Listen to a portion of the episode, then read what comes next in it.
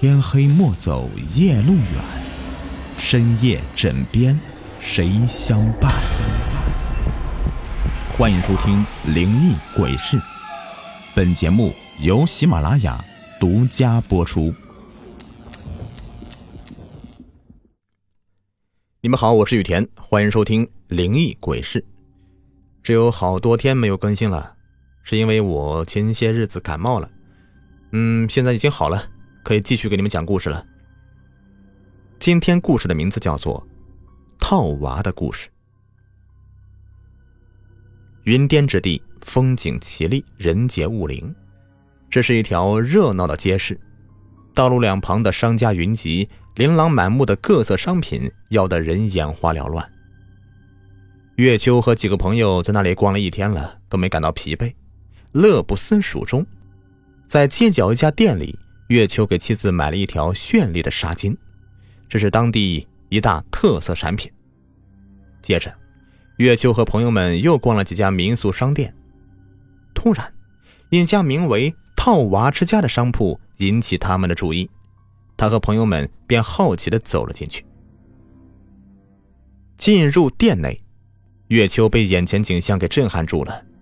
只见店内柜台上到处摆满套娃，那些套娃大小不一，色彩逼真，神态各异，就仿若真人一般。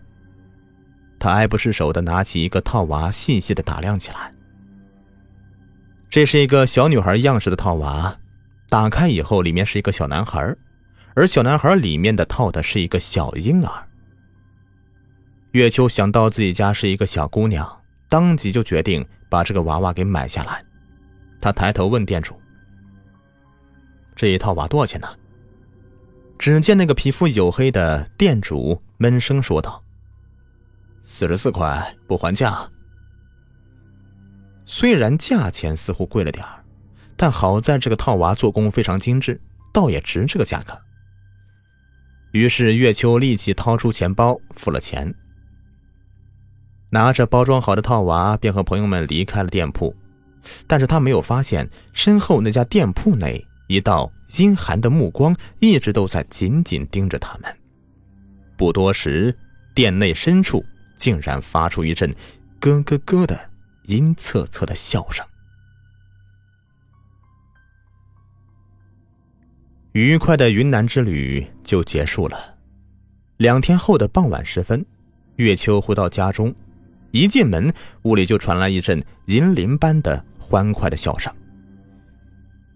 是爸爸，爸爸回来了。一个大约有三岁左右的小姑娘从里面跑出来，一把搂住她的双腿。这个是月秋的女儿灵儿。月秋轻快的从地上抱起女儿，无比疼爱的在她细嫩的小脸上给亲了一口。你回来了，亲自从厨房里走出来。啊，是啊，这几天你辛苦了。这个是我给你买的纱巾。月秋说着，从包里拿出一条纱巾递给妻子，妻子笑着接过。哎，都老夫老妻的了，你还给我买这干啥呀？说完，还是高兴的把纱巾系在脖子上。嘿，你戴这个真漂亮。月秋见过以后，由衷的赞叹道：“哼，别贫了，你给灵儿买什么礼物了？”妻子问道。月秋把灵儿轻轻放到地上，然后像是魔术一般的从身后拿出一个套娃，喏，喜欢吗，灵儿？他把套娃递给女儿，女儿高兴的接过套娃，跳着脚在那喊道：“喜欢喜欢，我太喜欢这个娃娃了，谢谢爸爸。”说完便蹦跳着回到自己的小屋子里。哼，瞧你，会把他给惯坏的。”妻子说道。“嘿。”孩子喜欢就好。对了，可以吃饭了吗？坐车坐的我都饿坏了。吃过饭，看了会儿电视以后，月秋和妻子就回房休息去了。灵儿在自己的小屋里也早已熟睡。午夜，静静的房间内突然传来一阵轻响，只见。原本放在灵儿书桌上那个套娃，竟然轻轻的颤动了起来。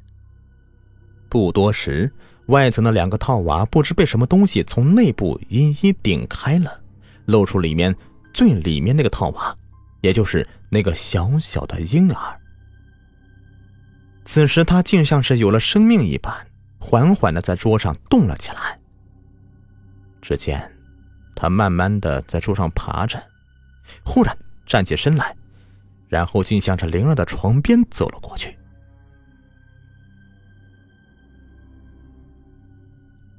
灵儿，爸爸回来了。刚下班回到家的月秋对灵儿房间呼唤道，但是半天也没见女儿出来。老婆，灵儿呢？他向坐在沙发上看电视的妻子问道。这几天不知怎么回事儿，灵儿就一直待在自己的房间里，除了吃饭很少出来，喊他他也不听。妻子无奈的说道。月秋悄悄走进女儿房间。刚到门口，他就听到了房间里面传来一阵小孩子嬉戏的声音。他推门进去一看，就看到女儿一个人坐在椅子上面，手里摆弄着桌上的套娃。灵儿，乖孩子，你在干嘛呀？月秋轻声的问道。灵儿仿佛有些不高兴的样子。爸爸，你一来就把我的朋友弄得不敢动了，坏爸爸。灵儿埋怨道：“什什么？这里哪里有你朋友啊？”月秋非常的惊诧的问女儿：“就是这个小套娃呀，他这几天一直在这里陪我玩，我们一起玩的可开心了呢。只要你一来，他就不敢动了。”灵儿用手指指着那个最小的套娃，回答道：“月秋走过去，拿起桌上那个套娃，放在手上。”掌心传来一阵透骨的凉气，只见那个套娃静静的待在他手上，眯着小小的眼睛，正对着他笑，并没有什么异常啊。只是那个笑容似乎带着有一些，带着些诡异。月秋想到这里，身上不由得打起冷战，他没有再多想，伸手把套娃放在桌上，就抱起女儿出去吃饭了。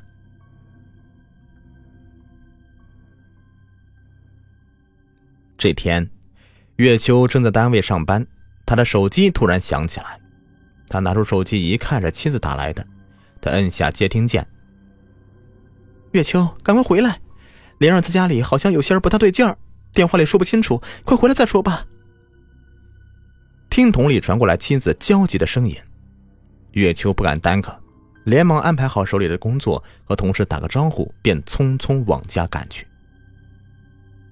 刚一进家门，妻子就赶忙的迎上来说：“你快去看看灵儿，她一个人在房间里，还把门关得死死的，怎么喊都不答应，真是急死我了。”月秋急步的走向女儿房间，啪的一声，使劲推开了门。在这一瞬间，他仿佛听到一阵小孩子的轻笑声，一个小小的身影迅捷的从他脚边跑了过去。待他定睛去看时，却发现只有灵儿一个人呆呆的坐在地上，手里摆弄着套娃玩具，嘴里不知在小声嘀咕什么。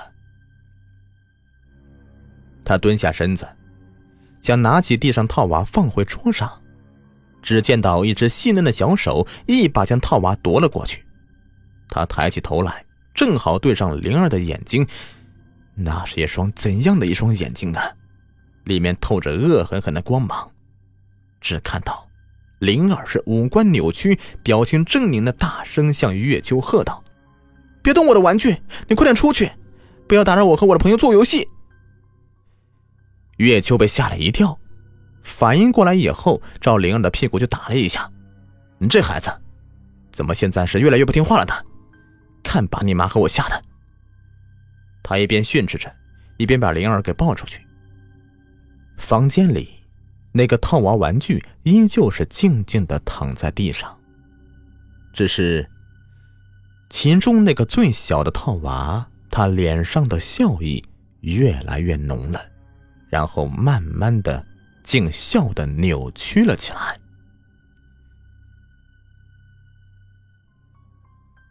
晚上，月秋等孩子睡着以后，便对枕边妻子说道：“那个套娃玩具，我看好像有些不大正常。明天趁灵儿不注意，就把它给扔了吧。”妻子点头答应了。第二天一早，月秋还没有起床呢，就听到妻子大声呼救的声音：“快醒醒，灵儿生病了！”月秋闻言，便从床上一跃而起，慌忙来到了灵儿的房间。就看到灵儿虚弱的躺在床上，脸色煞白，嘴里说着胡话，手里还紧紧搂着那个套娃玩具。月秋连忙抱起女儿，和妻子一起打车，匆匆的往医院赶去。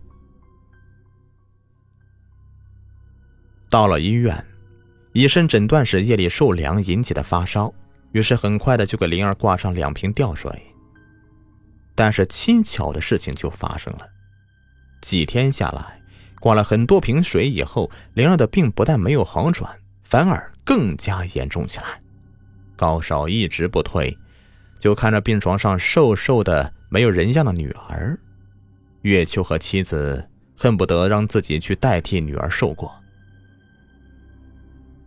这个时候，旁边病床上一个病人家属说话了：“我看你这孩子是被什么不干净东西给缠上了，这应该就是身边什么东西，赶紧回家去找找原因啊！别再耽误了，恐怕会……”这一番话犹如醍醐灌顶一般，一语惊醒梦中人。月秋很快的就联想到家里那个套娃玩具了，他让妻子在医院里看好孩子，自己匆忙的往家里赶去。在回去的路上，他给自己一个云南朋友打了电话，向他询问了有关套娃的事情。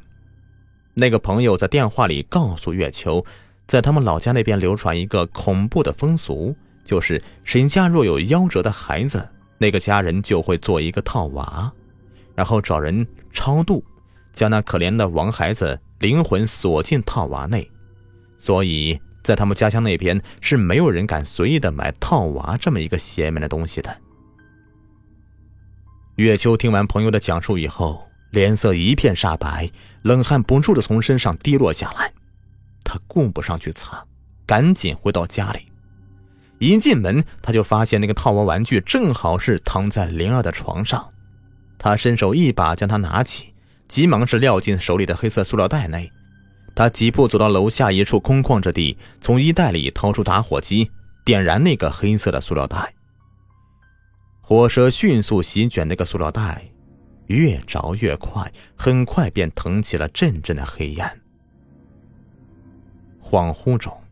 月秋仿佛看到那些缓缓升起的黑烟化作一个小婴儿的模样，在空中狰狞的张牙舞爪着。